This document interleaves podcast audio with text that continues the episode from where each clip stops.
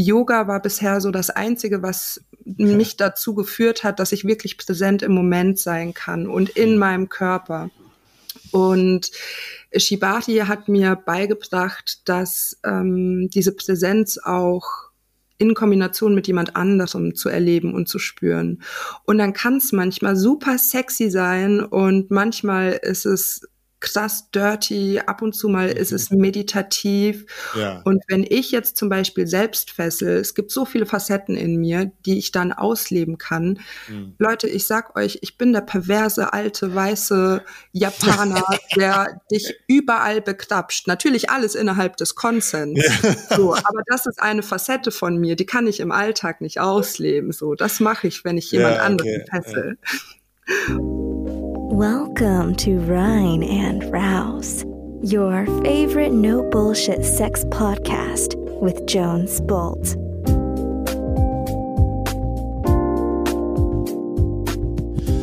Hey Chicks und Chicos da draußen, hier ist Le Jones mit einem Lieblings-Sex-Podcast.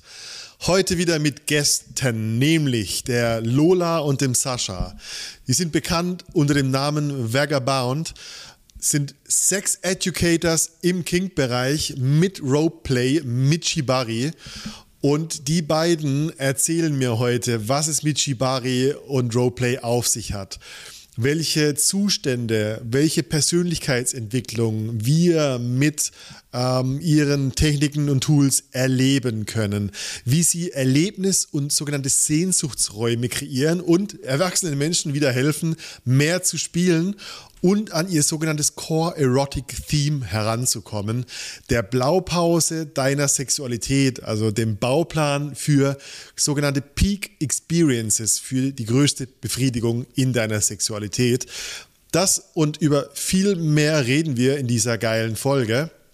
Und wenn du da draußen, vor allem als Vulva, Lust hast, diese Dinge Skin in the Game auf deiner eigenen Haut zu erleben, dann komm zu unserem allerersten Level 2, Level 2 Workshop, dem Sex Hacking Workshop im April in Berlin. Wir haben noch viele Frauenplätze ähm, verfügbar. Was daran liegt, dass wir anfänglich diesen Workshop falsch beschrieben haben und er nach sehr viel Leistung und Performance geklungen hat. Der Workshop ist aber für Vulven gemacht. Wir lernen die Theorie und die Praxis von sexuellen Höhepunkten. Du lernst bis zu sieben unterschiedliche Arten von Orgasmus in deinem Körper. Wir gehen in Bodywork am Körper, im Körper und schalten uns überhaupt für tiefere Schichten von Orgasmusfähigkeit frei und lernen mit sexueller Energie umzugehen und unser ganzes Leben dadurch orgiastischer, lebendiger und ekstatischer zu machen. Wenn du Bock drauf hast, wir haben dadurch, dass er zum ersten Mal stattfindet, einen speziellen Preis nur für Vulven. Wenn du dich unter rein und raus.com für den Sex Hacking Level 2 Workshop bewirbst, erhältst du von uns eine E-Mail und Rabatt von bis zu 300 Euro für dieses extrem wertvolle und geile Wochenende. Ich empfehle dir reinzuschauen. Ansonsten die restlichen Workshops, wir sind bis zu 80 Prozent ausverkauft dieses Jahr, zumindest im ersten Halbjahr.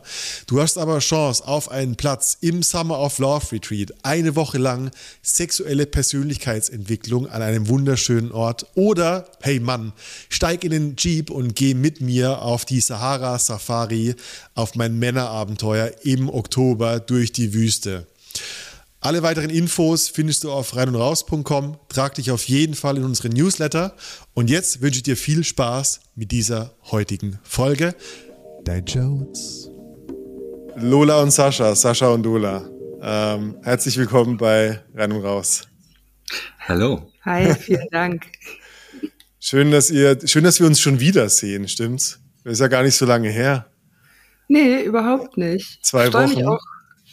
Dass wir uns endlich mal unterhalten. Voll. es wird dringend nötig. Uh, ihr seid, ähm, wenn ich an euch denke, dann denke ich an unsere Teilnehmenden beim Rein und Raus Fucking Free Workshop. Und ich sage ganz immer, immer ganz gerne, am Sonntag kommen die, die euch rote Backen machen. und äh, wenn ich wenn ich die Leute dann so Samstag oder Sonntag sehe nach euren Sessions, dann haben sie entweder rote ba Bäckchen oder rote Po-Backen. Und äh, warum, warum das so ist, darüber reden wir heute. Aber vielleicht stellt ihr euch erstmal selber vor, was macht ihr, wer seid ihr, warum haben die rote Backen? weil wir das so wollen. Genau, weil die Teilnehmer das so wollen. Genau. Ähm, genau, also ich bin Lola Sapieha, ich bin äh, 29 Jahre alt, Kink-Educatorin, Körpertherapeutin und ähm, als Switch unterwegs, wenn es um Themenbereiche wie BDSM und Kink geht. Ähm, ich arbeite zusammen mit Sascha und wir beide arbeiten nicht nur zusammen, sondern sind auch in einer Beziehung, die polyamor ist. Und genau, das ist so kurz zu mir. Yes. Genau, und ich ähm, bin Sascha. In der Szene trage ich den Namen Vagabond ähm, und die Lola eben den Namen Sapieha. Ähm, ich bin ebenfalls professioneller Kink-Educator. Ich sage in deinen Seminaren auch immer, äh, wir sind die Perversen zu mieten. und ähm, genau, und ich äh, bin eigentlich von Haus aus systemischer Coach und Erwachsenenbilder und habe dann vor ungefähr drei Jahren beschlossen, ähm, dass ich meine Skills äh, für die dunkle Seite der Macht einsetzen möchte und äh, habe mich dann da selbstständig gemacht. Und ja, wir geben gemeinsam Seminare, Workshops, verschiedene Formate, ähm, in denen wir Menschen Kink, BDSM, aber eben auch ähm, Selbsterfahrung und wir nennen es immer explorative Sexualität näher bringen. Mhm. Ähm, und ich glaube, das ist ja auch das, äh, wo wir da ziemlich gut zusammenpassen mit dir. Absolut. Ähm, genau. Und unser Schwerpunkt ist ähm, Shibari. Wir betrachten das Ganze aber natürlich auch holistischer, also eben nicht nur auf Technik bezogen, sondern es geht eben darum, Sehnsuchtsorte zu kreieren, ähm, Intimität, äh, in Intimität mit sich selber und seinem Gegenüber zu kommen, wie viele mhm. das auch immer sein mögen. Mhm. Ähm, genau, und halt aber eben auch die Skills mitzunehmen, damit das äh, Spaß macht und sicher ist. Ich fand, ich fand gerade das Wort Sehnsuchtsorte so geil. Mhm. Äh, da will ich, da will ich auf jeden Fall mit euch drüber reden. Ähm, äh, ich denke an euch, wenn ich an euch denke, auch immer an diese Kombination. Da ist Shibari, da ist, sind Seile, da ist Bodyhandling äh, und da sind Leute, die ganz schön nervös werden, die ganz schön viel über sich entdecken. Und das ist so die Persönlichkeitsentwicklungsseite ähm, von dieser Arbeit. Und äh, ich habe richtig Lust, da mal äh, einzutauchen, aus welcher, ja, wie ihr das betrachtet, dieses Thema. Mhm. Ähm, ich ich habe nie vergessen, eine der, der ersten Workshops, die wir gemeinsam gemacht haben. Äh, vielleicht erinnert ihr euch auch noch. Ich glaube, es war sogar das erste Mal, wo ihr die Einführungsrunde hattet und dann ging es um Bodyhandling und die Partnerin führen. Und der erste Mann ist fast in Ohnmacht gefallen und hat, hat, hat, an, hat angefangen, eine Träne zu vergießen, weil er so eine Panik davor hatte, mhm. ähm, jetzt mit einer Frau so umgehen zu müssen. Und äh, ich fand es wahnsinnig beeindruckend, wie viel in dieser Arbeit passieren kann. Hm. Mhm. Ja, wie, wie kommt, es, ist, wie, ja?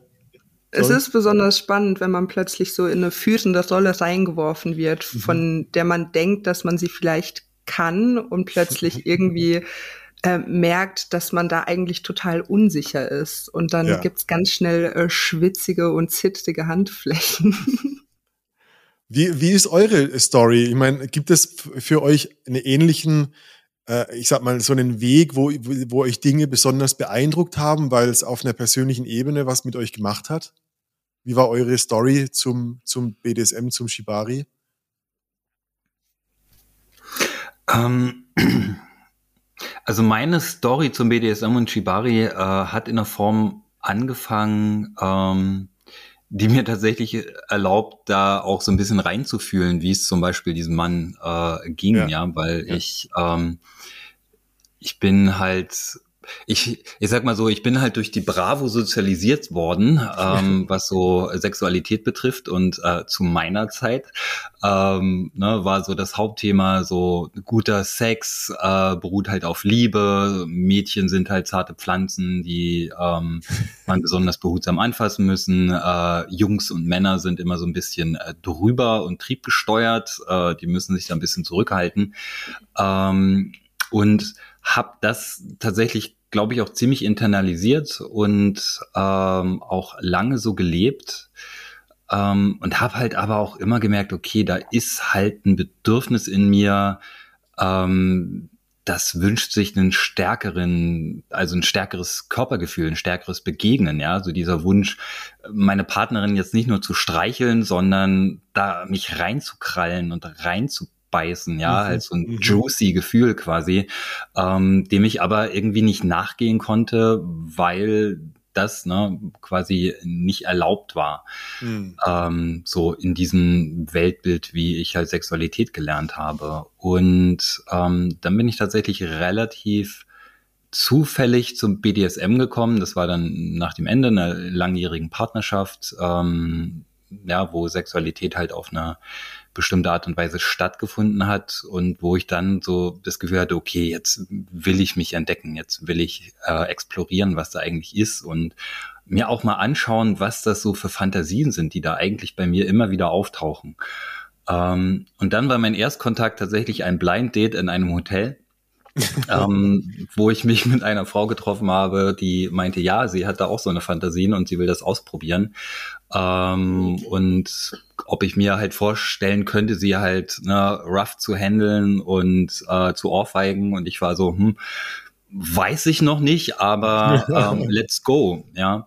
Und ähm, ja, und das war ein ziemlich, ähm, also ziemlich erweckendes Erlebnis, sag ich mal so, ja, mhm. weil ich dann gemerkt habe, okay, das, was ich ganz lange dachte, was so ähm, mich auch zurückgehalten hat, dass diese, dieser Umgang miteinander was mit Gewalt zu tun hat, ähm, stimmt gar nicht, wenn das zum Gefallen und mit der Einstimmung der beteiligten Person ist und das ist was sehr lustvolles und was sehr intimes sein kann. Mhm. Ähm, und na, jetzt auch nochmal, um auf diese Persönlichkeitsebene zu kommen. Und das war tatsächlich auch was, was ich erstmal mit mir selber in Einklang bringen musste, so, mhm. weil ich gemerkt habe, okay, die Person, die ich im Alltag bin, äh, ja, empathisch, rücksichtsvoll, ähm, nicht gewalttätig, ähm, das im Einklang zu bringen mit Fantasien, die ich halt habe, so mhm. und dann auch zu merken, ja, okay, es muss mich, ich muss mich dafür nicht schämen, ich muss dafür keine, äh, davor auch keine Angst haben, mhm. ähm, dass das halt irgendwie in den Alltag zum Beispiel rüberschwappt, ja, weil ich habe äh, auch immer noch eine sehr konkrete Meinung von Männern, die Frauen schlagen. Mhm. Ähm, aber im Spiel ist das halt ein besonderer Raum, in dem halt Facetten zum Vorschein kommen können und dürfen, die im Alltag keinen Platz haben. So. Und das war letztendlich der Beginn meiner Reise und äh, von ja, daher auch für mich sehr nachvollziehbar, wie es ähm, solchen Menschen dann eben geht. Aha. Ja. Und du ja. so?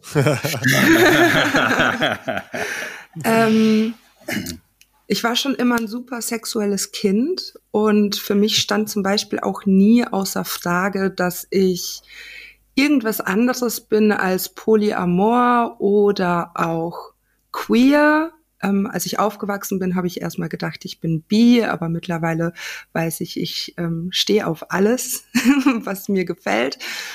Und ähm, hatte so meine ersten Berührungspunkte mit BDSM äh, mit einem guten Freund von mir in so Anfang der 20er. Und ähm, das war auf jeden Fall, es hat mich schon immer getriggert. Ich hatte auch, glaube ich, einfach zu dem Zeitpunkt schon öfter einfach mal kinky Sex gehabt. Und was mich aber so wirklich gereizt hat, war immer das äh, Fesseln, Shibari. Und ich weiß nicht, woher das kommt. Ich wusste, ich habe in einer Galerie gearbeitet. Es gab einen Fotografen, ähm, einen japanischen, den ich immer super gefeiert habe. Und als ich nach Berlin gezogen bin, ist der Ort, wo ich das erleben wollte, geschlossen worden, äh, worden in dem Jahr. Mhm. Und dann hatte ich aber eine Erfahrung, in der ich äh, ja auch wie so ein Transformationserlebnis hatte im Seil wo ich irgendwie zu einem kleinen Paket zusammengeschnürt worden bin.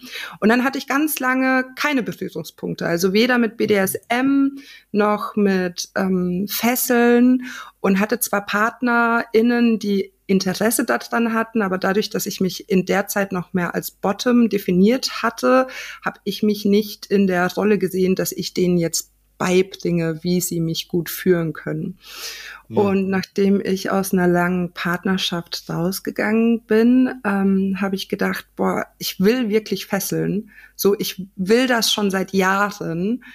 Das wird mir nicht auf dem Silber, äh, Silbertablett ähm, präsentiert. Und da hatte ich mich dann bei Joy angemeldet und habe gedacht, okay, ich suche mir jetzt einfach irgendjemanden, mit dem ich fesseln kann, der vertrauenswürdig aussieht, wo es jetzt auch nicht irgendwie um Sex geht, sondern wirklich nur um den Akt des Fesselns. Und da bin ich äh, über diesen netten Herrn neben mir gestolpert. Okay. Und äh, den habe ich mir dann geschnappt und wir haben uns ähm, ja lange unterhalten und ich habe gemerkt, dass ich äh, ja nicht nur Bottom Tendencies habe, sondern auch Switch Tendencies und ja grundsätzlich auch gemerkt, so je mehr ich mich mit meiner Sexualität auseinandergesetzt habe, desto freier und stärker wurde ich in meiner Persönlichkeit. So mhm. plötzlich hatte ich irgendwie so einen ganz starken Sinn dafür, wer ich bin und was ich machen will.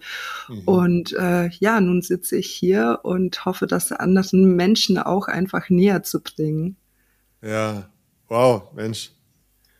Die, da, die Flughöhe des Gesprächs hat sich gerade einfach schlagartig geändert, weil ähm, das ist sehr viel tiefer als nur, ja, erzähl mir die Geschichte von Shibari und es sieht ja ganz toll aus. Also äh, ich, ich meine, ich weiß ja um die Tiefe. Ähm, und ich habe Lust da reinzugehen, weil äh, unsere Schnittmenge ist ja auch so ein bisschen das Core Erotic Theme. Das habe mhm. ich bei euch beiden gerade auch so rausgehört. Äh, ja. Vielleicht so als Ergänzung, Lola, was, was ist passiert, als du dieses kleine Paket warst? Huh. Kann, kann, man das, kannst du das so in Worte fassen? Kannst ich, du das ich kann es in Worte fassen. Also ähm, ich hatte mich da zu so einer Jam angemeldet und wurde mit jemandem gepaart, äh, also zusammengepackt, den ich auch sexuell überhaupt nicht attraktiv fand, wo ich dachte, okay, für mich geht's jetzt darum, wirklich Kontrolle abzugeben, weil ich bin so ein kleiner Kontrolletti. Ja. Und dann habe ich ähm, dem Lehrer quasi zugeschaut, wie er gerade eine Suspension macht und war so, ja, auf dem Hintern, die Knie angezogen, das Kinn ähm, auf mhm. den Knien und die Arme irgendwie um die um die Beine rum und dann hat mich äh, die Person, mit der ich gefesselt habe, mich angefangen einfach genau so einzuwickeln und wusste aber plötzlich auch nicht mehr weiter und der Lehrer war frei und den hat er irgendwie dazugeholt und plötzlich habe ich gemerkt, wie ich so krass entspannt habe, dass ich die beiden, die hinter mir saßen, plötzlich wie durch Watte oder Wasser nur noch gehört habe. Also wirklich ganz weit weg. Meine Augen waren geschlossen und ähm, es war irgendwie schwarz um mich drum und plötzlich habe ich mich von außen gesehen, genau in dieser Position. Wow. schwebend im luftleeren Raum. Und dann höre ich von weit weg, wie der Lehrer sagt so, und jetzt kannst du sie langsam zur Seite kippen. Und er packt mich in diesem kleinen Paket, legt er mich quasi auf seinen Schoß und in dem Moment ist in mir etwas weggebrochen, wo ich mhm. gesehen habe, ich bin irgendwie immer noch gerade und plötzlich bricht irgendwas weg. Und das war so ein befreiendes Gefühl. Ich habe angefangen zu heulen wie ein Schlosshund. Wow. Und der Leser, ich habe ihn nur von weitem gehört und war so, ja, und ne, lass sie das jetzt erstmal durchführen, fühlen, mhm. ähm, bleib bei ihr, kannst ihr ein bisschen den Kopf streicheln und wenn sie dann ne, da durchgegangen ist, dann kannst du sie langsam wieder ähm, entfesseln. Und an dem Abend, ich bin heimgelaufen wie auf Wattewolken. Und am nächsten Tag hatte ich tatsächlich einen Kater davon, weil es einfach so intensiv war. Ja. Und da dachte ich so, wow, okay, das will ich nochmal. Fucking therapeutisch, hä?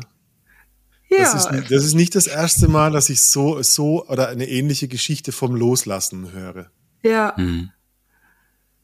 Wow, cool. hat ganz ja, viel auf jeden Fall mit ich mein, mir gemacht. Oh Gott, ja, da könnten wir uns jetzt so rein vertiefen. Aber letztendlich, ich meine, die Leute hören zu und fragen sich, äh, worüber labert ihr eigentlich? Also was ist denn überhaupt Shibari?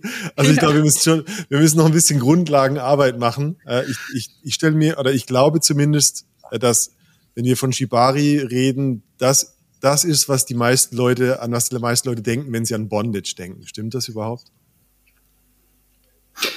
Ich glaube, das kommt ein bisschen darauf an, in welchen Kreisen man sich bewegt, ja, weil ja. ich, ich glaube so, ne, wenn man jetzt so ein, zwei Jahre zurückdenkt, dann ist, ne, wenn man so an Bondage denkt, dann glaube ich, hat es dann auch viel so, ne, mit Plüschhandstellen zu tun oder mit äh, so Ledermanschetten, die man, wo man ans Bett gefesselt wird oder ja. äh, ne, mit, mit, mit roten Kunstfaserseilen. Ähm, aber tatsächlich ist Shibari, ne, habe ich das Gefühl, in den letzten Jahren auch immer populärer geworden. So, mhm. mhm. ich äh, sage immer ein bisschen scherzhaft, so Shibari ist das neue Pole Dance. Ähm, ja, ja, das ist halt irgendwie gesellschaftlich als Körpererfahrung und als äh, Form, sich, sich auszudrücken, einfach sehr aus der Schmuddelecke rausgekommen ist und, ja, äh, und ähm, anerkannter wird. Genau, und also wir sagen halt immer, ähm, Shibari ist eine Form von Bondage, ja, weil Bondage alles ist, was mit irgendwie Restriktionen zu tun hat, ähm, ist halt aber gleichzeitig auch eine eigene Form. So mhm. und ähm, ich glaube, grob runtergebrochen kann man sagen, es ist eine japanisch inspirierte Fesselkunst, also ähm, ja, so wie es äh, traditionell, äh, traditionell, ne, was ist schon ja, Tradition, ja. also ähm, praktiziert wird, stammt es aus Japan. Mhm. Ähm, ja, da gibt's dann verschiedene Theorien, ob das halt irgendwie aus mittelalterlichen Fesselkünsten stammt oder ob das eigentlich in den ja, 40ern, 50ern in den Rotlichtclubs entstanden ist. Ich mag mhm. letztere Variante lieber. ähm, passt mehr zu meinem Chorotic Theme. Ja. Und, ähm, genau, und ja, es ist halt ein kunstvolles Fesseln, ähm, ja, wo halt, wo es viel um Ästhetik geht, wo es äh, auch äh, um das Formen von Körpern geht, aber eben auch um die Verbindung miteinander, um Führung, um Kontrollabgabe. Mhm. Ähm, und ja, wie das ganz häufig so ist mit kulturellen Exporten, ähm, hat es dann jetzt ne, wenn äh, jetzt, wo es nach Europa gekommen ist und auch in die USA gekommen ist und auch überall auf der Welt praktiziert wird, ähm, hat es halt auch ganz viele verschiedene eigene Formen angenommen und ja. ähm, wird auf die verschiedensten Art und Weise praktiziert. Ja. Was ich noch hinzufügen würde, ist, dass es auch viel um Emotion und Geschichtenschreiben miteinander geht. Ja. So die Geschichten, die wir in unserem Kopf tragen, jeder für sich und wie man daraus auch einfach eine gemeinsame Geschichte erschaffen kann, so dass ähm, alle Beteiligten die Emotionen ähm, oder Facetten auch von sich ausleben können, mhm. ähm, die mhm. sie in dem Moment brauchen. Ja, ich meine, ich denke sofort an äh wenn, also wenn ich an, an, an die Sessions denke, die ich von euch mitbekommen habe, da ist, das ist schon immer eine, in gewisser Weise ein Tanz. Das, mhm. das hat aber auch was, also wie so ein, ja, wie so, wie ein Salsa-Tanz auch eine Art von Kommunikation ist, hm. äh, ist, ist der Shibari-Tanz auch immer irgendwas, was immer an der Grenze zur Zerbrechlichkeit ist. Also da ist immer so eine Möglichkeit, dass, dass man an der, an der, on the edge ist zusammen, aber so eine, ja, wie, wie kann ich das sagen? Ja, eine, Kommunikation stattfindet durch die Körperkunst. Ja, also nonverbale Kommunikation wird auf jeden Fall sehr groß geschrieben ja, ähm, ja, bei uns im Shibari. Und gerade so das Erforschen von diesen Grenzen, die wir uns selbst oder auch von außen aufgelegt bekommen haben, mhm. das ist das, was es dann so spannend macht. Also wirklich so an der Klippe entlang zu balancieren und zu schauen, ob man drunter fällt oder nicht oder ob man die Klippe noch mal ein Stückchen weiter ausweiten kann, ja, weil Grenzen ja. sind ja auch verschieblich. Ja. Genau, und gleichzeitig würde ich auch argumentieren, dass ja schon der Akt von Kontrollabgabe und äh, Verantwortungsübernahme sozusagen auf der anderen Seite ähm, ein Grenzgang ist Ja, ähm, also äh, wir haben vorhin die Sehnsuchtsorte so ein bisschen angesprochen, ja, und ich glaube, ein Teil dieser Sehnsuchtsorte ist ja dieser Wunsch und dieses Bedürfnis, Kontrolle abzugeben, aus dem Kopf in den Körper zu kommen, zu fühlen, mhm. zu spüren. Und das ist ganz häufig uns einfach nicht gelingt, ja, weil dieser verdammte Kopf dann immer wieder anspringt. Und ich ja, glaube, das ist ähm, das Schöne beim Shibari, dass ähm, ja durch die, dass es auf so einer somatischen Ebene miteinander funktioniert, ja, dass mhm. ich da ähm, in gewisser Weise nicht anders kann, ähm, als die Kontrolle abzugeben und tiefer zu spüren. Mhm. Ähm, ja. Mhm. Es ist auch so ein rituelles Zusammenspiel von mhm. Sinnlichkeit und Sexualität mhm. und äh, so einem rituellen Miteinander, weil schon allein durch die Ne, Im Shibati benutzen wir Naturfaserseile, entweder aus Jute oder aus Hanf. Ähm, mhm. Die haben in der Regel acht Meter Länge und verschiedene Dicken, in der Regel so 5,5. Ähm, und die hören sich auf eine ganz bestimmte Weise an, die ähm, fühlen sich auf eine ganz bestimmte Weise an und sie riechen auch und schon allein dieses haptische Werkzeug und dieses beieinander ankommen, zur Ruhe kommen, das ist so ein Ritual, was dann früher oder später auch dazu führt, dass ja ein Seil eigentlich schon genügt, um mhm. in dieses tiefe Embodiment reinzukommen und wirklich präsent und im Moment zu sein. Ja, es spricht super viele Sinne an, denke ich gerade. Mhm. Also die, das ist so ähm, letztendlich ein anderes Beispiel ist Lack und Leder, was auch einen eigenen Geruch hat und dich irgendwo halt hinführen kann.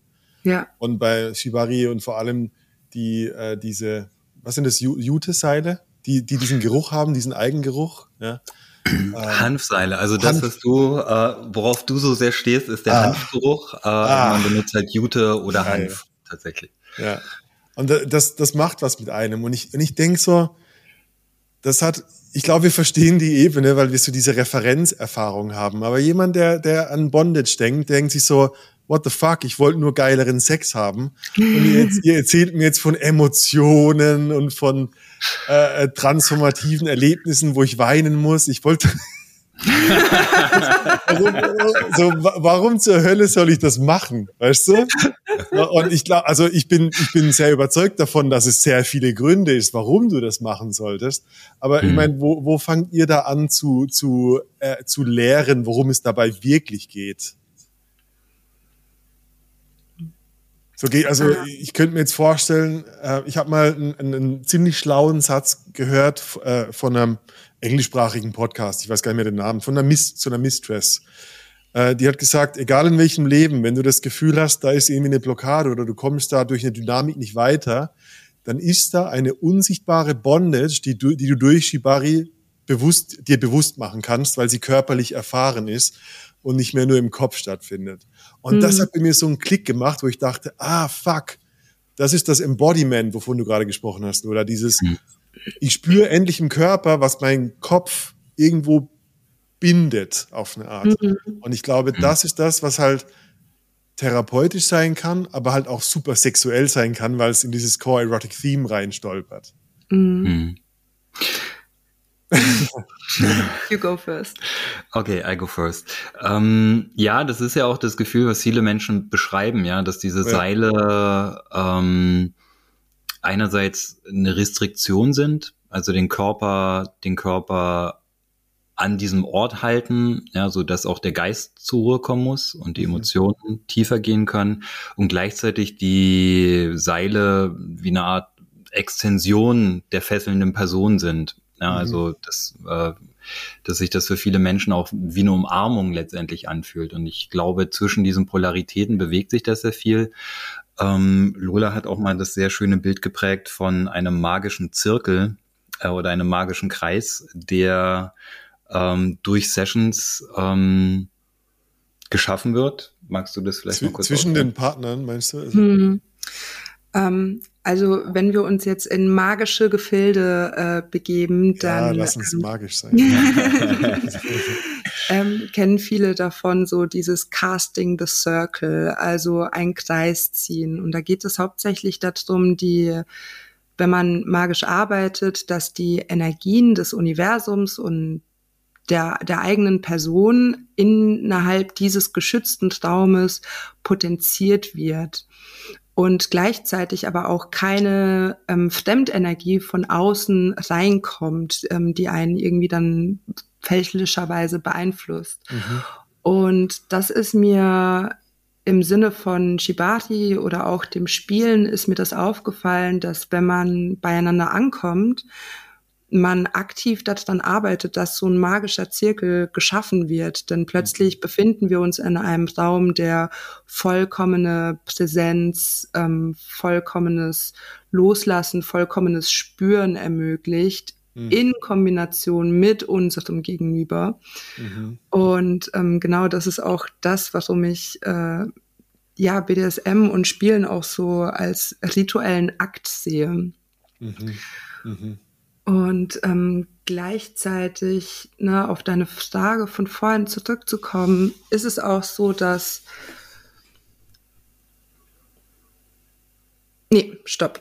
Also, äh, ich muss erstmal einen kleinen Disclaimer machen, genau, weil okay. du das jetzt schon zum zweiten Mal gesagt hast. Ähm, ja. Bondage oder Shibari kann therapeutisch für ja. einzelne Personen sein, ja, ja. aber ich würde das zum Beispiel auch nie als Therapie bezeichnen. So, mhm. ähm, ich finde es immer ein bisschen grenzwertig, wenn Leute irgendwie Healing oder Therapeutic Ropes benutzen, weil sind das wirklich irgendwie Psychotherapeuten oder ähm, Healer, die tatsächlich auch so einen Traum halten können? Ja, ja, ähm, es ist nicht für jede Person so, aber manchmal kann es einfach katharsische Momente geben, in denen so etwas hochkommt, wie zum Beispiel bei mir. Mm. Und jetzt habe ich den Faden verloren. Du wolltest, glaube ich, auch die Frage darauf eingehen, warum äh, oder was wir den Leuten sagen, warum Fesseln mhm. Genau, genau gut für sie sein können. ja, genau. Und warum man das auch macht, ähm, es gibt viele verschiedene Herangehensweisen ans, ans Fesseln. Ne? Also mhm. gerade wenn man sich anguckt, wo, wo Shibati herkommt, so es kommt aus dem Red Light District, es kommt aus alten Pornos. Mhm. Es ist etwas, was inherently sexual oder sinnlich ist. Ne? Die Frage ist, wie definieren wir zum Beispiel Eros? Geht es da nur um Sex oder geht es eigentlich um diese ja. ähm, super raue Lebensenergie, genau. Ja. Und das ist das, warum ich zum Beispiel Shibari mache. Mir geht es darum, ich bin jemand, ich bin sehr all over the place in meinem Kopf. und ähm, Yoga war bisher so das Einzige, was mich dazu geführt hat, dass ich wirklich präsent im Moment sein kann und in meinem Körper. Und Shibari hat mir beigebracht, dass ähm, diese Präsenz auch in Kombination mit jemand anderem zu erleben und zu spüren. Und dann kann es manchmal super sexy sein und manchmal ist es krass dirty, ab und zu mal ist es meditativ. Ja. Und wenn ich jetzt zum Beispiel selbst fessel, es gibt so viele Facetten in mir, die ich dann ausleben kann. Mhm. Leute, ich sag euch, ich bin der perverse, alte, weiße Japaner, der dich überall bekrapscht. Natürlich alles innerhalb des Konsens. Ja. So, aber das ist eine Facette von mir, die kann ich im Alltag nicht ausleben. So, das mache ich, wenn ich jemand ja, okay. anderen fessel. Das Spiel, äh, ich höre da auch so Spielen für Erwachsene raus. Also ja. Ich, ich mag so dieses, äh, dieses äh, Sand, der Sandkasten für Grown-Ups. Ja. Wo ich, den, ja. wo ich den alten, weißen, krapschenden irgendwie. It's one of my spirit. Erzähl uns ja, mehr von dir. Ich glaube, das ist halt auch das Schöne, ja, im, im King oder wenn es jetzt um explorative Sexualität geht, ja, dass wir also wir Menschen sind ja große Geschichtenerzähler und mhm. äh, ja, wir erzählen uns Stories, die ähm, das Leben spannend machen, die die Begegnung spannend machen. Ähm, mhm. Und mit diesem, also gerade mit King, mit diesen ganzen verschiedenen Dynamiken, mit den Instrumenten, die wir einsetzen können, mit den Situationen, in denen wir uns äh, wiederfinden können oder uns hineinwerfen können, können wir halt immer wieder neue Geschichten schreiben. Mhm. Ja, und das mhm. kann ähm, und das kann die unterschiedlichsten, unterschiedlichsten Dynamiken haben. Ja, das kann ein ein, ein Liebesfilm sein, das kann ein Horrorfilm sein, das kann ein ja. Porno sein. Ja, ähm, und ich glaube, deswegen ist es eigentlich für uns so eine schöne, schöne Sache, ja, weil, wie du schon sagst, es ist so ein Spielplatz, mhm. ähm, in dem wir halt einfach als, als komplette Wesen so sein können, wie wir in dem Moment gerade sein wollen. So. Fuck. Das war ja. bisher die, die, beste, die beste Beschreibung, so, Definition. Weil ich, de ich denke sofort an, an diesen Erlebnisraum der Möglichkeiten ähm, äh, die ganzen Ge Gerüche, aber auch Gefühle auf der Haut und so weiter, was mir so eine richtige, ja, eine, eine, eine neue Bandbreite von Sexualität ermöglicht, wo es für viele mhm. einfach schon viel vorher aufhört im Bett mhm. und dann so eine Art von, ja, eben das Kind nicht mehr spielt, stimmt's? Das hat schon dieses, mhm. ja. wir wollen, wir sind irgendwie alle erwachsene Kinder und wir wollen spielen, aber wir haben kein Spielzeug mehr dafür, ja. so richtig. Ja.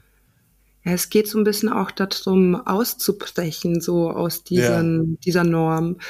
Und ne, gerade wenn wir uns irgendwie das Core Erotic Theme angucken, wo es einfach darum geht, ähm, wie wollen wir uns denn fühlen mhm. vor, während, nach dem Sex oder nach einer Session oder nach einer Begegnung, mhm. ähm, dann ist es am Endeffekt eigentlich egal, was wir tun, sondern wie wir es tun. Mhm. Und mhm. dann wird zumindest für uns, ähm, alles, was zu BDSM und Kink gehört, wird dann plötzlich einfach nur als Tool, um zu diesem Gefühl zu kommen. So mhm. möchte ich mich heute irgendwie schamvoll fühlen und am mhm. Ende aber äh, mit Stolz behandelt werden, weil ich ja.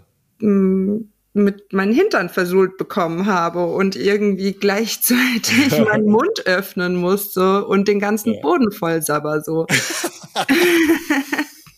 ich habe äh, ich hab wahnsinnig Lust darauf, dass wir ein bisschen über dieses Core Erotic Theme reden, weil ja. das ist unsere gemeinsame Schnittmenge und ich habe keinen einzigen Podcast gefunden, der das Thema richtig schon mal erklärt hat. Hm. Ja. Und ich, ich, weiß nicht, wie, wie erlebt ihr das? Ist das äh, letztendlich, äh, für, für euch ist es mehr als ein Fantasiemodell. Für euch, also ihr habt Wahrheit darin entdeckt, in diesem Core Erotic Theme. Ist ja, entstammt ja aus dem Buch The Erotic Mind von, von Jack Morin. Ähm, und wie, wie, also habt ihr den einen Satz dafür, der das so ein bisschen zusammenfasst? Was, was ist das? Ich glaube, in einem Satz zusammenfassen, das ist tatsächlich schwierig. Also wir ja. haben es so auf ein paar kurze Sätze runtergebrochen. Mhm. Ähm, das, das in einen Satz äh, zu destillieren, ähm, ja. ich glaube, da braucht man noch ein, zwei Jahre Arbeit damit. Ja. Erklär, wie würdest du mir erklären? Ich bin neugierig. Ich habe ja auch meine Sätze. Hm.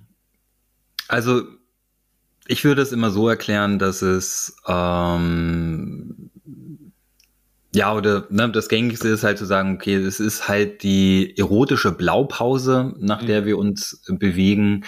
Ähm, ja, die Story, die wir brauchen, ähm, um eine sinnliche Begegnung ähm, lustvoll mhm. und befriedigend zu machen. Ja, und das ist äh, eben das Wichtigste, ja, dass es nicht nur so ein Mäh ist und man danach so ein bisschen ha, zufrieden ist, sondern dass es wirklich, ja, also soul-shattering ist, ja. Also eine, ähm, recht, eine tiefe, ekstasische Befriedigung. Ich, ich denke genau. immer in Ekstase so, wow, was genau. war das? Ja. Und, und dass ja. man, dass man dann noch Jahre danach zurückdenken kann, ja. ja. Und ähm, und für uns bricht sich das letztendlich auf drei Elemente runter. Das ist das Aphrodisiaka, also was macht mich eigentlich an, ähm, welchen Transformationsprozess durchlaufe ich und was ist das Belohnungsgefühl, bei dem ich mhm. komme ich, äh, bei dem ich zum Schluss rauskomme. Und ich glaube, für uns passt es einfach sehr gut, weil das sich wiederum sehr schön in diese Struktur von einer Session einfügt, ja, weil wir dann vorher über die Aphrodisiaka reden können, mhm. wie ähm, Eifersucht, Scham, Angst, das Gefühl ausgeliefert zu sein. Also ja, eigentlich also die Widerstände, die Hindernisse, ja, Geilheit, wie ich die überkommen muss dann letztendlich. Genau, Genau, und das dann letztendlich eben in so einer Session äh, mhm. lustvoll und äh, im Consent miteinander zu transformieren. So, mhm. und da ist es dann, ne, wie Lola schon sagte, gar nicht so wichtig, was mache ich, sondern wie fühlen wir uns dabei, wie machen ja. wir das, um dann zum Schluss bei dem Belohnungsgefühl herauszukommen. Ja, also wenn dann aus Eifersucht das Gefühl von tiefster Verbundenheit wird, wenn aus Scham das Gefühl von Anerkennung wird, wenn ja. ähm, aus ausgeliefert sein das Gefühl von ähm, Akzeptanz und äh, Geborgenheit äh, entstehen kann. Und das ist halt das Spannende, ja, dass wir gerade bei den Aphrodisiaka ähm, da Sachen nehmen, Gefühle nehmen, die gesellschaftlich erstmal negativ besetzt sind und wir mhm. dann äh, uns da trauen, reinzugehen mit, mit unseren Partnerinnen. Und äh, allein das ist ja schon ein verbindendes Element, ja, dieser Grenzgang ja. miteinander. Ja. Ähm, und damit lustvoll zu spielen und das zu transformieren. Äh, anstelle zum Beispiel in so einem Gefühl stecken zu bleiben, wie mhm. Eifersucht, was sich einfach mal scheiße anfühlt. Aber wenn du halt Eifersucht äh, ja, transformieren kannst mit deinen Partnerinnen in was Lustvolles, dann kann das zu New Relationship Energy führen. Ja, so. Ja. Und was sehr Verbindendes sein. Und dann ist dann plötzlich auch Eifersucht gar nicht mehr so negativ besetzt, sondern das ist jetzt was, wo du halt ja. was machen kannst. Ja, was mhm. halt ein Turn-on sein kann. Ja, ja, ja, ja. Ähm, genau. Und ja, so, das war jetzt definitiv nicht ein Satz, aber äh, kürzer ja. kriegen wir es noch nicht hin. Ja, es ist, also ich meine, die kürzeste Version ist ja diese Gleichung. Äh, Erregung ist gleich Anziehung plus Widerstand.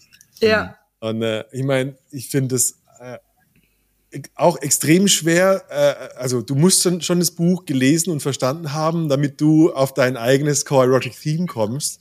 Mhm. Und gleichzeitig finde ich das halt eins der, der krassesten Dinge, weil oft ich glaube, ich, der Standardsex ist so eine Art von vermeidender Sex, weil wir halt diese Aphrodisiaka, diese Scham, Schuld, Wut, äh, äh, Gefühle vermeiden, aber die eigentlich so das, der Tunnel sind, wenn was richtig pervers geil war. Stimmt? Dieses mhm. pervers geil. Ja.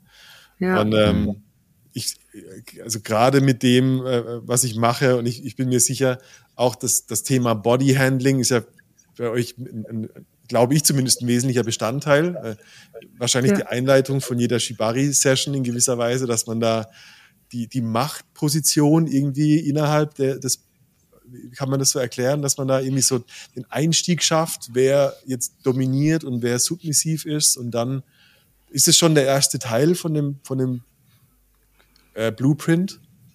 Also wir also sprechen mich heute ja, so und so erleben, ja. Ja, also wir sprechen ja hauptsächlich eher immer von so äh, Führung und Hingabe, hm.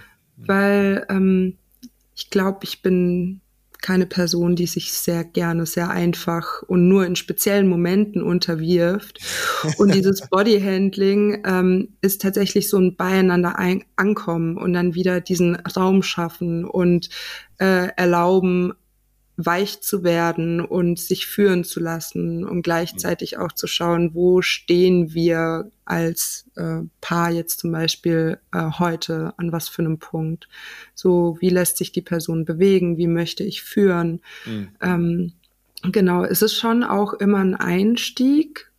Wir, wir benutzen das schon und es ist halt einfach so dieser rituelle Raum, den wir dann, dann öffnen, weil mhm. es ist wirklich einmal so kurz beieinander ankommen und erstmal den Alltag vergessen. So, damit überhaupt Raum dafür ist, solche tiefgehenden Erfahrungen zu machen. Mhm. Mhm. mhm. Und ich glaube, ein wichtiger Punkt dabei ähm, ist halt eben auch wieder diese somatische Ebene. Ja, dieses, also klar kann ich mich hinstellen und sagen, okay, ich gebe jetzt die Kontrolle ab, ja. Äh, und ich führe dich jetzt, aber das funktioniert halt meistens nicht. Ja?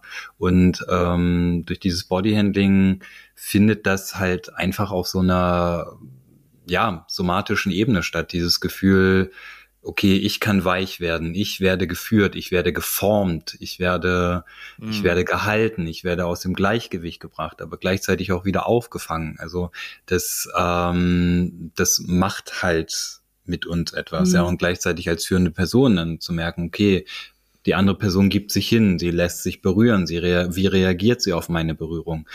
Mhm. Ähm, deswegen ist dieses Bodyhandling auch, ne, auch immer ein Einstieg, aber durchzieht letztendlich halt auch die, die, die ganze Session, mhm. weil das, mhm. ähm, Ja, also weil Berührung, also wir merken das halt auch immer wieder, dass also A werden Menschen viel zu wenig berührt. Ähm, wenn, dann passiert es ganz häufig dann so, ja, entweder, entweder nicht sexuell gemeint, ja, so eine Umarmung mit Entenpo oder oder es gibt dann halt äh, ja oder es es geht dann relativ schnell zu den Hotspots, ja, so die dann halt angefasst werden und ja. mit dem Bodyhandling ähm, passiert nochmal so ein ganz anderes Erforschen, Formen, Spüren, Berühren des Körpers. Und das ist auch etwas, was wir ähm, den Menschen in unseren Workshops beibringen. Mhm. Also einfach auch die verschiedene Form von Berührung zu explorieren, auch ja abseits von eben ja so den Hotspots, den Körper zu berühren, zu schauen, was passiert da, wie mhm. ja den, den, den Gegenüber zu erfahren und den Gegenüber aber auch gleichzeitig mich zu erfahren, so. Ja. Ähm, es geht auch so ein bisschen darum, dann halt durch Berührung herauszufinden, wie eigentlich die Pleasure Map des Körpers aussieht. So, ja. ne, wenn ich jetzt auf das Thema rote Backen zurückgehe. Ne?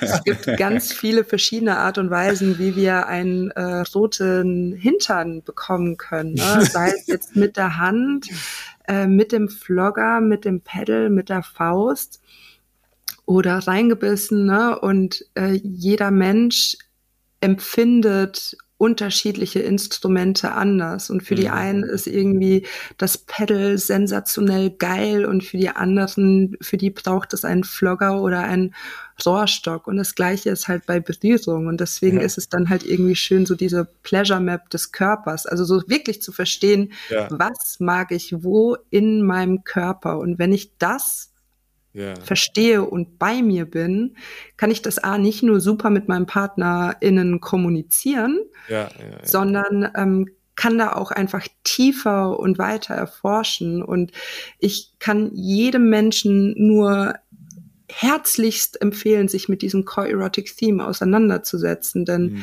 mhm. ich hatte schon immer so ein sehr gutes Verständnis von meiner eigenen Sexualität, aber als ich dieses Buch gelesen habe, was ich dann oh, irgendwie in drei Tagen runtergeblättert habe, mhm. ähm, und Notizen gemacht habe, so habe ich mhm. so erstmal so, ist es mir wie Schuppen von den Augen gefallen, so was mhm. eigentlich alles mich anmacht, so was erregt mich, was ist so, was macht's wirklich lustvoll für mich. Und die Sachen kann ich dann nutzen ähm, in einem Moment, wenn ich vielleicht noch zu sehr vom Alltag eingenommen bin und eigentlich mhm. gerade gar keinen Platz habe für Erregung. Dann habe ich aber die äh, Ingredients und weiß so, ja, okay, wenn ich jetzt nach den und den und den Mustern so ein bisschen anfange zu kochen, dann weiß ich, die Lust kommt. Ja. Die kommt. Ja, ich meine, du es gerade auch schon gesagt, ich glaube, die, die Mainstream- äh, ähm, Sextipps beziehen sich halt immer auf das, was zwischen unseren Beinen so abgeht und welche, wie bumse ich härter, schneller, wie reibe ich irgendwas besser. Und mhm. du kannst halt Psychologie so schlecht sichtbar machen, aber eigentlich ist mhm. das der Main Driver. Also ja. die, die Leute wünschen sich genau diesen Orgasmus, den sie alleine durch Technik nicht schaffen können, weil die Psychologie halt diesen Gehirnorgasmus macht. Und, ja. äh, das finde ich, das, deshalb, äh, ich meine, du kommst zurück auf den roten Po, ich komme zurück auf unseren Teilnehmer, der in Panik ausbricht, weil der, die Übung war tatsächlich das Bodyhandling und er musste einfach eine, in dem Fall seine Partnerin äh, ein bisschen, ich sag, wie gröber anfassen, ja, wenn ich das so sagen kann, oder am Hals anfassen oder helfen beim Aufstehen und so.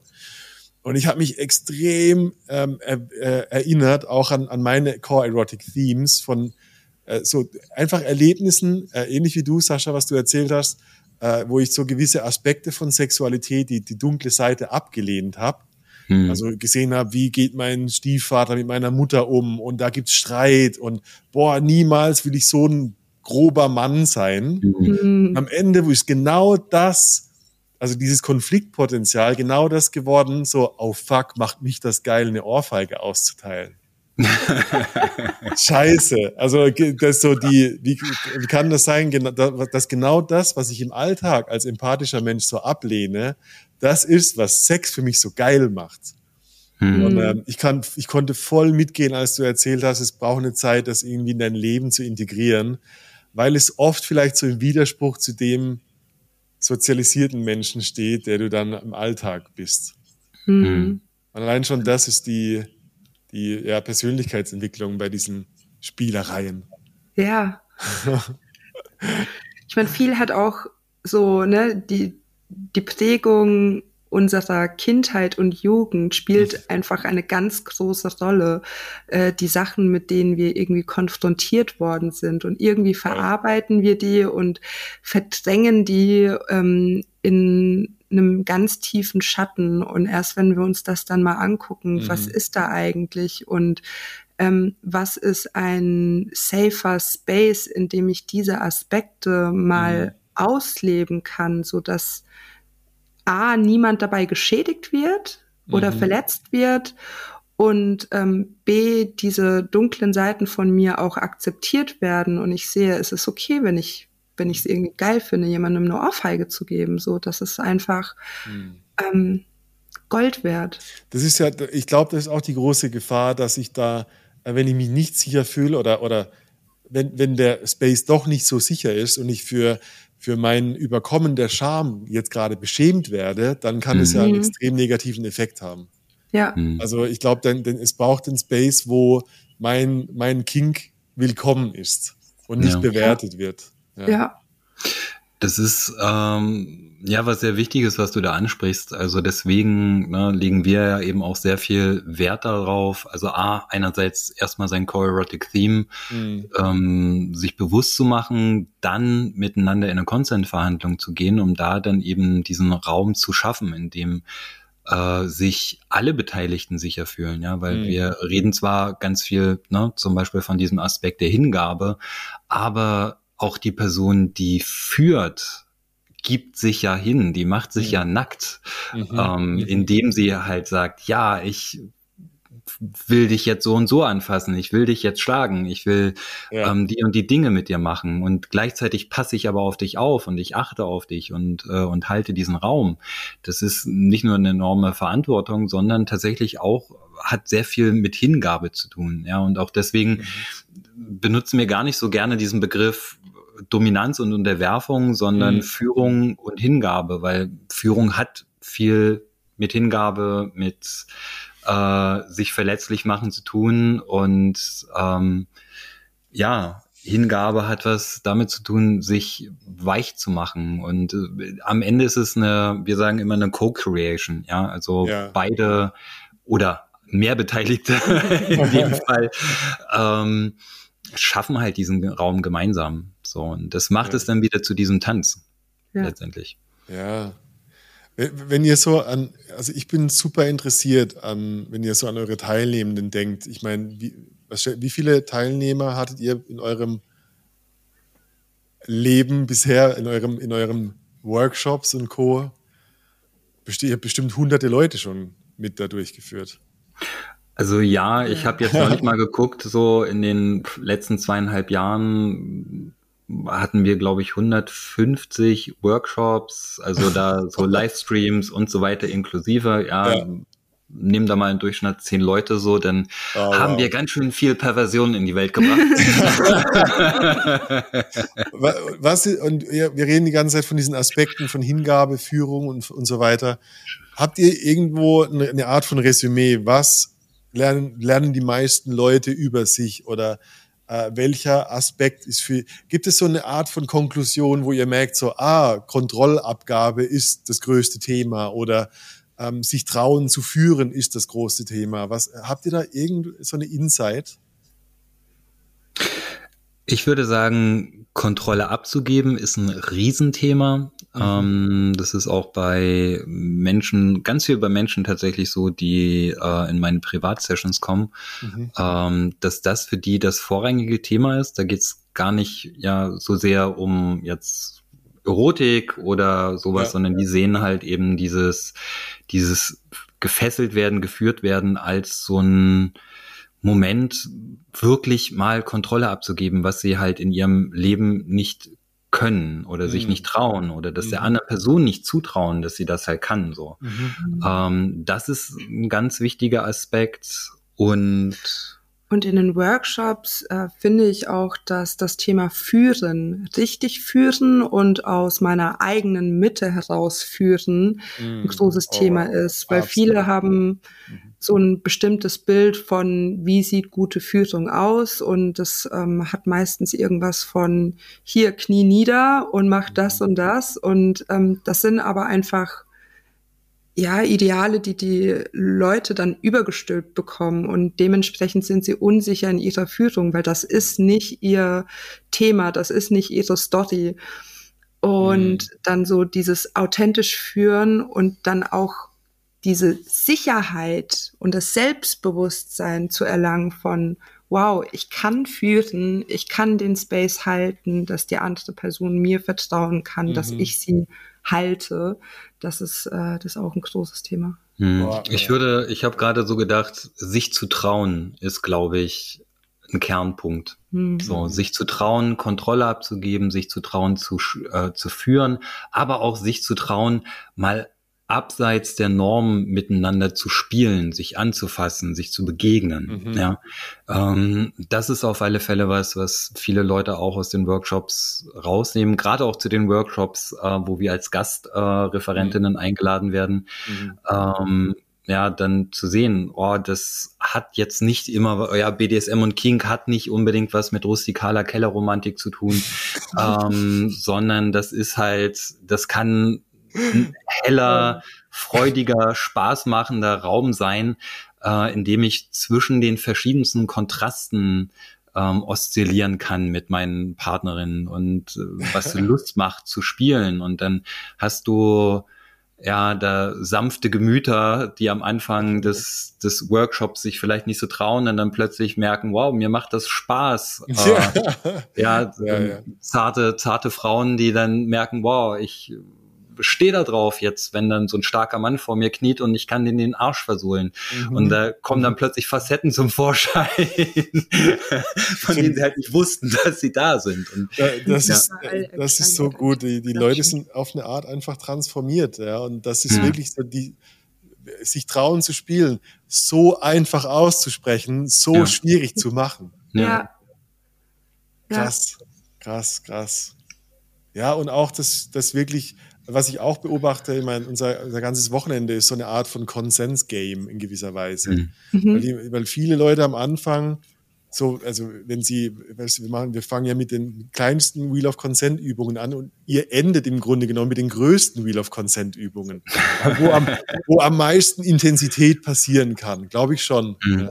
Ja. Und, und die, und das fängt immer erst so an, dass die Leute, wenn sie führen sollen, immer ihre Führung komplett abhängig machen von der Reaktion des Gegenübers und deshalb nicht ins Spielen kommen.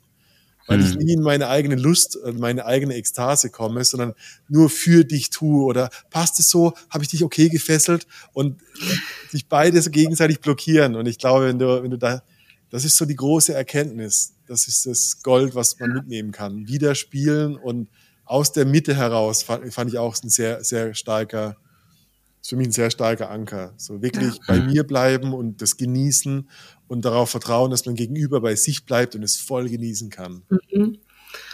Und was dann aber auch wichtig ist, so in diesem Raum, ist ähm, das Bewusstsein, dass Fehler und Fuck-ups total okay sind und ja. die sind super wichtig. Und es geht dann einfach darum, wie man miteinander kommuniziert und wie man die Situation handelt. Ähm, ja, und sich da dann nicht plötzlich wieder ins Schneckenhaus zurückzieht, weil man denkt so, oh Gott, oh Gott, das ist jetzt gar nicht so gelaufen, wie ich das eigentlich wollte. Scheiße, was jetzt passiert? Und am Ende einfach zu sagen so, hey, yo, passiert, ne, das auch, auch King und Hingabe und Führung ist alles eine Lernerfahrung und das braucht auch Übung und ne, wie wir vorhin gesagt haben, den safer Space ja. und dann aber auch zu wissen, es ist auch mal okay, wenn es nicht komplett ernst und sexy ist und gelacht wird. So, es, ist, es soll halt Spaß machen. Solange ja. es keine Plüschhandschuhe, äh, Handschellen sind, ist alles okay. Ach naja, das kommt darauf an, wie man die einsetzt, ja. ja um, ne? äh, um, um, dann so Shameplay zu machen, würde ich die durchaus. ja, okay. Punkt für dich, ja, ja, ja. ja. Ich, ich weiß nicht, Sascha, du wolltest gerade noch was sagen, aber es hat sich Nein, nein, ich ja. wollte gerade nur sagen, aber ähm, natürlich, hey, äh, ne, wie im Plüschhandschellen äh, gefallen. Big time. Möchte ich jetzt nicht dissen, quasi auch da ist es dann halt einfach das Scorotic Theme, ja. Also jeder Mensch hat, hat unterschiedliche so, Ästhetiken ich, und Bedürfnisse ja. und Instrumente, die einen anmachen. Ich Wir war, haben letztens Bänken mit Federn beobachtet. Ja, ja, ich habe, ich wollte gerade erzählen, ich war auf Workshops, wo, wo Männer mit im Barbie-Kostüm sich, äh, also passiv waren. Und äh, also whatever your kink is, right? Yes. No kink shaming. Okay. okay. Ich habe ich hab vier kleine Fragen zum Abschluss aus der Community an euch. Mhm. Äh, das sind so Quickfire Questions. Hm. Ähm, habt ihr Bock drauf, die zu beantworten? Auf jeden Fall. Okay. Nummer, Frage Nummer eins.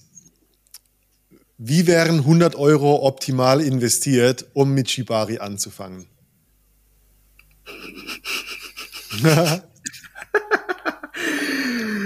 ähm, ich würde sagen, ein äh, Dreier-Set aus dem Hause Vega bauen. Was heißt das Dreier-Set? Drei Seile? Drei Seile, genau. Okay. Genau, Ergänzung? aber ansonsten Workshops. Ja. Ja das wäre, glaube ich, der erste Schritt. Also mein erster Schritt war auch äh, zu einem Workshop zu gehen, an einem, zu einem Zeitpunkt, wo ich so dachte, Shibari ist so gar nichts für mich. ähm, und dann zu merken, wow, äh, das kann das also sein. So, und das ja. kann man nicht aus dem Internet lernen, das lernt man durch einen guten Lehrer. Oder ah, du, jetzt hast du die zweite Frage auch schon beantwortet, aber ich lese ja. sie trotzdem vor. Kann ich meine Partnerin einfach so fesseln wie auf den Bildern? Äh, bitte nicht. Don't do it. Warum? Das ist mit äh, Risiken verbunden. Es gibt äh, ganz viele Safety Precautions, die wir machen. Wo dürfen Seile langgehen? Ähm, wie eng darf das gewickelt sein?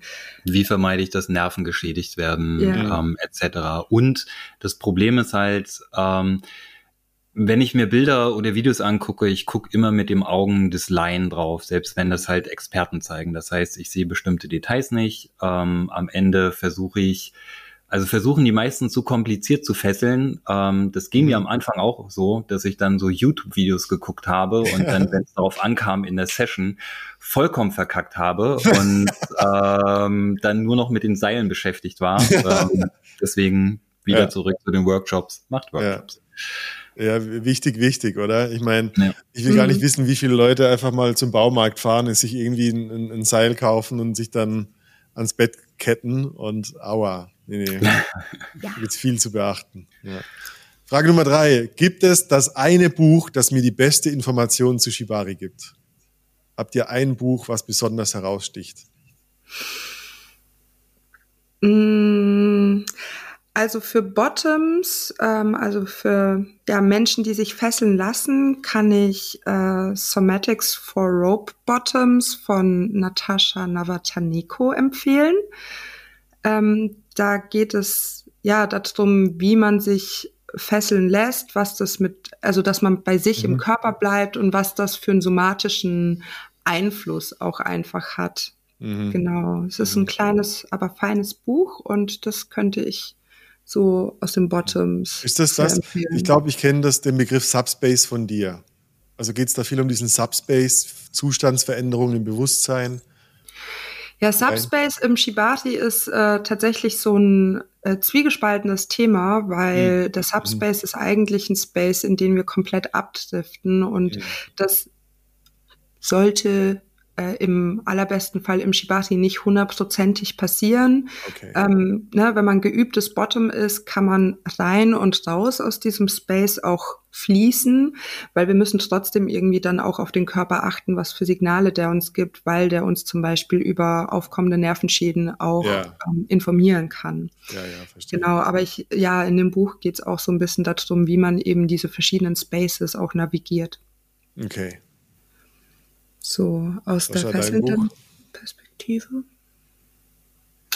Äh, tatsächlich fällt mir da kein Buch ein. Ich würde dann mhm. einfach wieder das uh, The Erotic Mind empfehlen, mhm. als, ähm, als Startpunkt, sich auf die Reise zu begeben. Ähm, ich bin, glaube ich, auch einfach jemand, ich lerne so praktische Geschichten einfach selber am liebsten in Workshops. Also mir persönlich, ja. äh, das, dadurch habe ich selber auch keine Bücher, äh, in denen Knoten und so weiter gezeigt werden, sondern ähm, äh, gehe da eben zu LehrerInnen, die besser sind als ich und von denen ich dann lernen kann. Ja, ja ihr, nehmt die, ihr nehmt die Fragen immer vorweg. Die letzte Frage wäre gewesen, was brauche ich für mein erstes kleines Erfolgserlebnis mit Shibari? Einfachheit. Ja. Das, Verbundenheit. Ja. Mhm. Das Wissen, dass ähm, ein Seil genügt mhm. und man wirklich einfach darauf achtet, was kann ich mit dem Seil machen, mhm. um ähm, mein Gegenüber, mit meinem Gegenüber verbunden zu sein und wirklich mhm. einfach so beieinander zu sein. Mhm. Ja, ähm, da fällt mir so ein Satz von einem äh, japanischen Shibari-Meister ein, der ähm, mal gesagt hat, wenn du es nicht schaffst, mit dem ersten Seil ihre Seele zu berühren, dann hast du versagt. ähm, ich würde es nicht ganz so hart formulieren, aber das ist äh, vielleicht die Richtung, in die man streben sollte, durch äh, diese Einfachheit halt ähm, zu versuchen, die Seele zu berühren und nicht zu komplex zu fesseln. Ja, yeah, für beide Seiten stimmt's. Also ich habe ja auch mhm in einer, in einer Session, in einer Temple Night mal äh, ein, ein bisschen meine Shibari-Skills von euch ausgepackt. Ähm, und die, die Dame wollte dann gleich irgendwo an meinen Turnerringen an der Decke hängen. Und ich dachte so, nee, das machen wir lieber jetzt nicht. Ja. Sehr gut, gut. vernünftig. Ja. ja, cool. Okay, ich habe eine letzte Frage, die stelle ich allen Gästinnen, die hier äh, bei uns sind. Ihr kriegt aber eine, eine, eine, eine spezielle Frage. Hm. Und zwar, welche Botschaft würdet ihr jedem Menschen auf der Welt wohin tätowieren?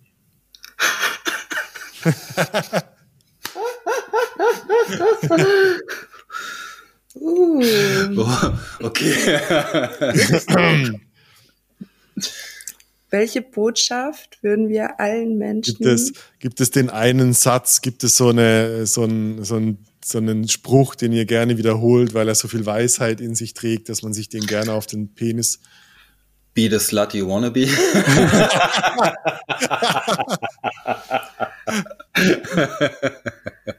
ähm, ein Satz, auf den ich immer wieder zurückkomme, ist von Dossie Easton aus The Ethical Slut. Sex is nice and pleasure is good for you. So, ähm, wo würde ich das hintätowieren? Auf die Innenseite des Oberschenkels. Ja. Da tut's nämlich schön weh, da ist es sehr sensibel, aber sobald man die Beine spreizt, weiß man warum. wow. Und den Spruch von Sascha, den machen wir auf den Arsch für den Hintermann sozusagen. Feel free to take what you need. Yes. Sehr cool. Ja, Hammer. Ja, wir haben unsere, also wir sind über eine Stunde mittlerweile und ich könnte, glaube ich, noch eine Stunde mit euch plaudern. Ja. Äh, ich, ich, ich gehe schwer davon aus, dass die Leute jetzt richtig spitze Ohren haben und auf jeden Fall wissen wollen, äh, wo gibt's mehr von euch? Äh, ich kann natürlich sagen, ich freue mich auf unsere nächste fucking Free-Runde mit euch. Wir uns auch. Wo erfahren die Leute mehr über euch und eure Workshops? Habt ihr da die Kontakte da? Ich ja, natürlich alles auch. Wunderbar. Also ähm, da gibt es natürlich unsere Website, ähm, die jetzt auch wieder ganz frisch äh, überarbeitet ist, www.vagabound.com.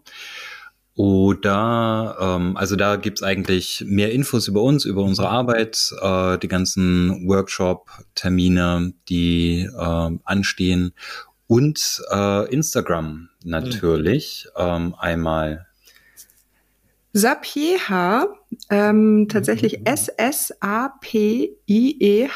Doppel-A. Mhm.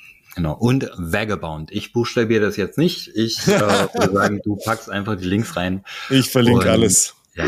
ja. Cool. Ja, vielen Dank euch. Das war ähm, mit Sicherheit äh, an vielen Stellen echter Deep Talk. Hm. Äh, mhm. ich bin gespannt auf die Fragen natürlich unserer Community. Äh, deshalb schreibt uns auch gerne eine E-Mail an die hello at rein und raus.com. Wir leiten das an die beiden weiter. Und ähm, hey, ich sag mal, bis, bis gleich dann auf dem Workshop. Ja.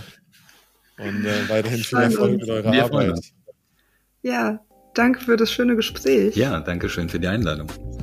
Bis, Bis bald. bald.